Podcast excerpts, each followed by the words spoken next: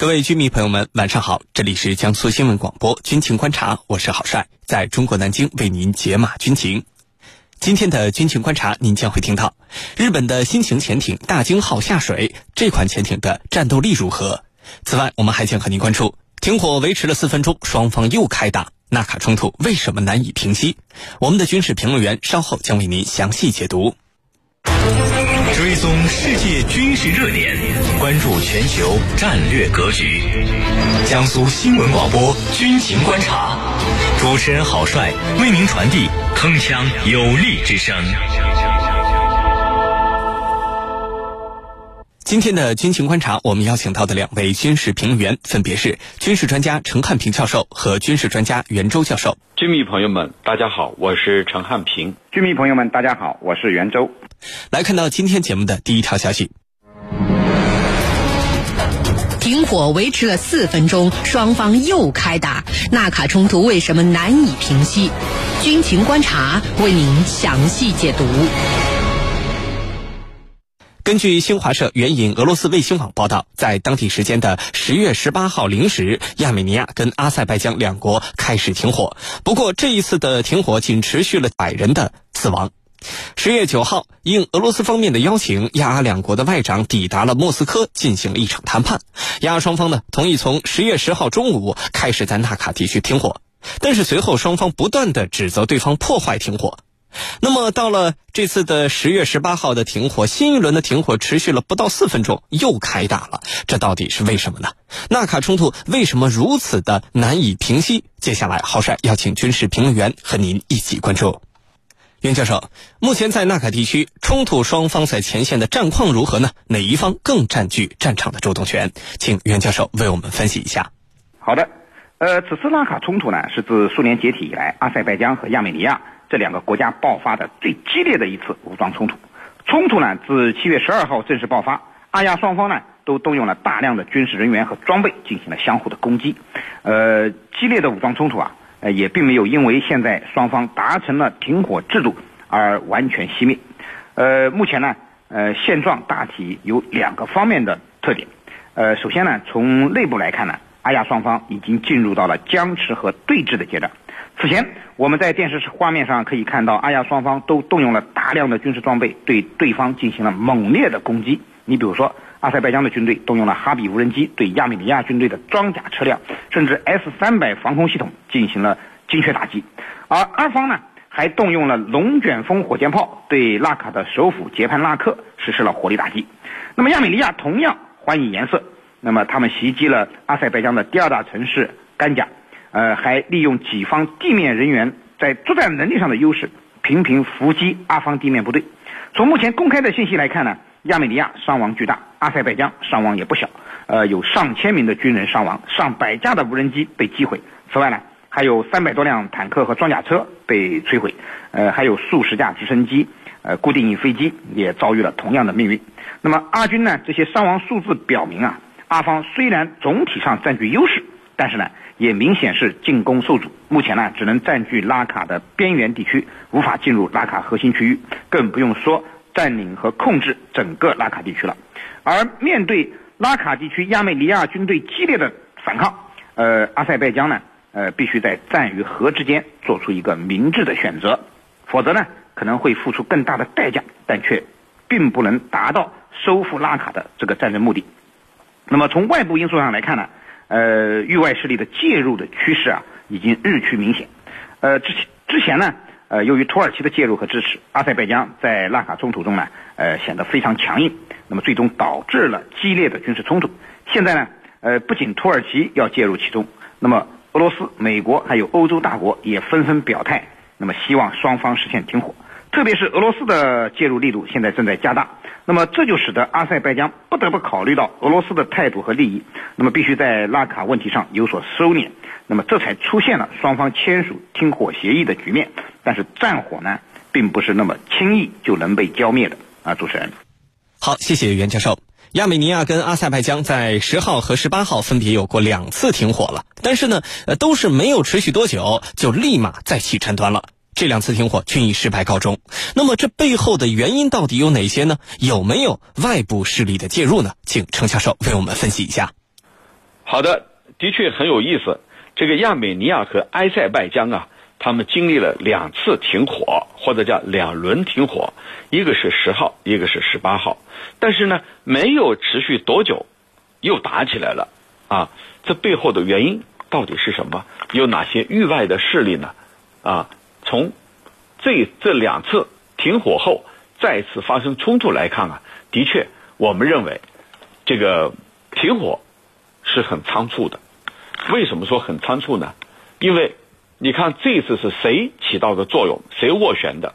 俄罗斯总统普京，他说：“你们都别打了，有什么问题到我这儿来，我来调解一下，到我这儿来谈谈。”所以双方都派出了外交部长到俄罗斯谈了以后啊，停火回去了，立刻又打起来了。那为什么呢？首先就是这次停火，刚才我用了一个词是很仓促的。他是为了给普京一个面子，既然你普京嘛呼吁我们停火，那我们就到你那儿去啊，我们坐在你那儿一起来谈一谈，双方进行一次会谈，然后我们表示愿意停火，这是给你面子的。这个事情过了以后，那就另说了。因此呢，这一次停火它是很仓促的，很脆弱的，仅仅是为了给普京一个面子而已。第二呢。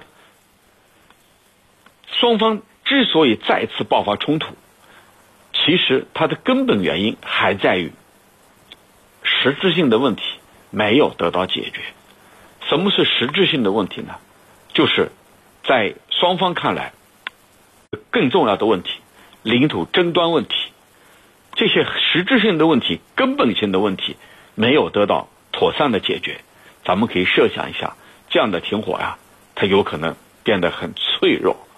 经不起任何推敲，一有风吹草动，它就可能重新燃起，啊，叫死灰复燃。那么第三个呢，就是域外势力。这里头啊，对土耳其来说，如果你们双方都实现了停火，而且是在俄罗斯的主导之下的停火，那对土耳其来说，真的是里子面子都输了，因为是土耳其呼吁你打下去，我支持你。可是现在你们都停火了，这就等于说我在背后煽动啊，里子面子全丢了，他愿意吗？当然不愿意。因此，土耳其一心要鼓动埃塞拜疆打下去，他的理由很充分，似乎很充分，是什么呢？那是你的国土啊，你得要回来。现在趁着我在支持你，为什么还还要停火呢？要打下去，把他打趴下。现在处于弱势的一方是。亚美尼亚，我们借这个机会一鼓作气啊，把他打趴下，然后呢，迫使他交出领土，这样你的目标就实现了。所以，域外势力像土耳其这样的国家，他一心要把这个冲突把它挑起来，而且呢，要利用它作为在未来和俄罗斯讨价还价的一个筹码。我们注意到一个细节啊，就是在这个过程当中。土耳其的外交部长和俄罗斯的外交部长拉夫罗夫，他们也进行了沟通。你看，在表面上看，这八竿子打不着啊，因为亚美尼亚和埃塞拜疆在冲突，土耳其在背后支持埃塞拜疆。那怎么土耳其外长和俄罗斯外长要去沟通呢？这里头恰恰就是问题的实质。主持人，好，谢谢程教授。亚美尼亚和阿塞拜疆在纳卡地区的停火协议背后是俄罗斯的大力斡旋和居中调解。现在的问题是，呃，尽管双方可以达成停火的协议，但是纳卡地区的冲突战火根本停不下来。往往是刚停火又开打了。那么，面对这样的一个局面，接下来俄罗斯会作何应对呢？是不是会像外界所想的那样派出安全部队强力介入，还是说继续采取这样居中调解的外交手段呢？请陈教授为我们分析一下。好的，目前呢，纳卡地区的冲突啊，虽然停不下来，但是激烈程度啊，其实已经明显下降了。阿亚双方呢，在俄罗斯的斡旋下展开了谈判，并且达成了停火协议。这至少表明双方都有实现停火，并且最终政治解决拉卡问题的意愿。当然，由于拉卡问题的呃复杂性，那么它是一个复杂的民族宗教矛盾，而且涉及到领土争端，呃，所以呢，呃，啊，还是历史遗留问题，所以政治解决的前景并不乐观。在解决的过程中，双方爆发冲突的事件也是难以避免的。所以，未来阿亚双方啊，很可能会陷入一种边打边谈、零星冲突的状态之中。一方面呢，阿塞拜疆是不会放弃对拉卡地区的主权要求的，但是迫于俄罗斯的压力，也不太可能和亚美尼亚发生全面战争。把冲突控制在拉卡地区有限的范围之内是阿方的目标。那么阿方呢，也只是想通过武力手段来收复拉卡，呃，摧毁呃建立的所谓的独立的拉卡共和国。那么这样的目标呢？呃，对于阿塞拜疆来说呢，是不会改变的。而另一方面呢，亚美尼亚的军队也不会轻易的从拉卡地区撤离。虽然说亚美尼亚没有承认所谓的拉卡共和国的独立，但是呢，事实上，拉卡共和国和亚美尼亚已经共同使用呃同样的货币。亚美尼亚军队呢，也在拉卡地区长期驻扎，并且呢。呃，和阿塞拜疆军队在拉卡地区发生了激烈的军事冲突。那么，对于亚美尼亚而言，他实际上已经把拉卡当做自己的一部分，必须奋力保卫的。呃，双方的争斗绝对不会因此而停止。但是，呃，对于俄罗斯而言呢，拉卡地区的冲突升级啊，会使自己的城门失火，呃，周边安全形势会变得更糟，而且呢，外部势力也会趁机介入，影响到俄罗斯的地缘战略环境。所以呢，呃，俄罗斯是不得不管。目前。俄罗斯呢，主要还是通过外交努力，呃，极力促和。那么至少呢，要让阿亚双方的冲突，呃，它的激烈程度，呃，逐步下降。目前呢，这一目标，呃，我们看到俄罗斯已经达到了。那么之后呢，呃，会是全面停火的政治谈判。那么俄罗斯呢，呃，也知道双方可能谈不出什么呃最终的结果。那么因为呢，这是涉及到领土争端的问题上，呃，谁都不会轻易的让步。但是。只要双方不大打出手，那么使得俄罗斯的传统势力范围得以保全，俄罗斯可以说就达到目的了。而了，而为了这一点，俄罗斯在动用外交手段的同时呢，也会去使用一些军事手段，比如说征兵外高加索地区，呃，向亚美尼亚呃出口军事装备。那么这都是俄罗斯可以使用的选项。当然，普京会根据事态的发展做出适当的选择。啊，主持人，好，谢谢袁教授。连日的冲突和战乱。呃，不管是亚美尼亚还是阿塞拜疆，双方的伤亡都不小。那么，目前两国高层的真实的这个态度到底是什么样子的？未来还有没有能够达成和解的可能呢？请程教授为我们分析一下。好的，对双方来说呀，的确，战争冲突都是不愿意看到的，因为它意味着带来的伤亡。但是从目前来看啊，似乎这场冲突。不由双方来决定他的命运了。双方高层的真实态度，我认为，既然国际社会像联合国呀都在呼吁，而法俄美双方也在呼吁，呼吁大家停火，因为现在是一个非常时期。什么非常时期呢？就是目前全球都在抗疫、抗击疫情啊。呃，如果在疫情的背景之下，你还去打仗，这是不道德的。因为重心要放在这个抗击疫情上，这是人命关天的事情。可是你呢，拿起武器，双方啊交火，那么对双方高层来说，未来可能要会被追究的。因而对双方高层来说，他们的真实想法，我认为都不希望打仗。但是这里有一个例外是什么呢？就是纳卡地区，埃塞拜疆的纳卡地区，那么他可能有一种误判，就是觉得现在恰好有。土耳其这种全方位的鼎力支持，可以借助土耳其这只手，把纳卡地区借机给收复回来。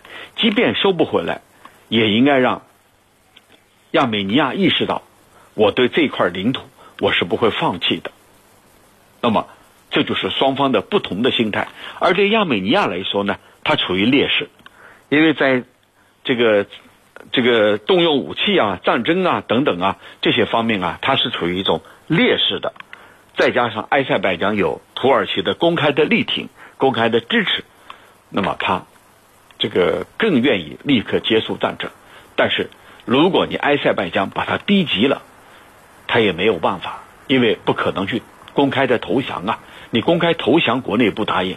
我们注意到这个亚美尼亚呀，这个五六十岁的人要重新。把他招到部队去了，因为兵源匮乏呀，没有多少兵力了，不得不把那些老年人、退休的人都召集的重新征召到部队去。那么我们可以想象，对亚美尼亚来说，他真的愿意打仗吗？我分析，他不愿意打仗，这是没有办法的办法，因为目前埃塞拜疆逼得太凶。那么未来，我觉得国际社会还会加大斡旋的力度，啊，必须让他们停下来，有所有的问题通过和平谈判来解决。当然，这里头路很漫长，能不能解决也很难说。主持人，好，感谢我们两位军事。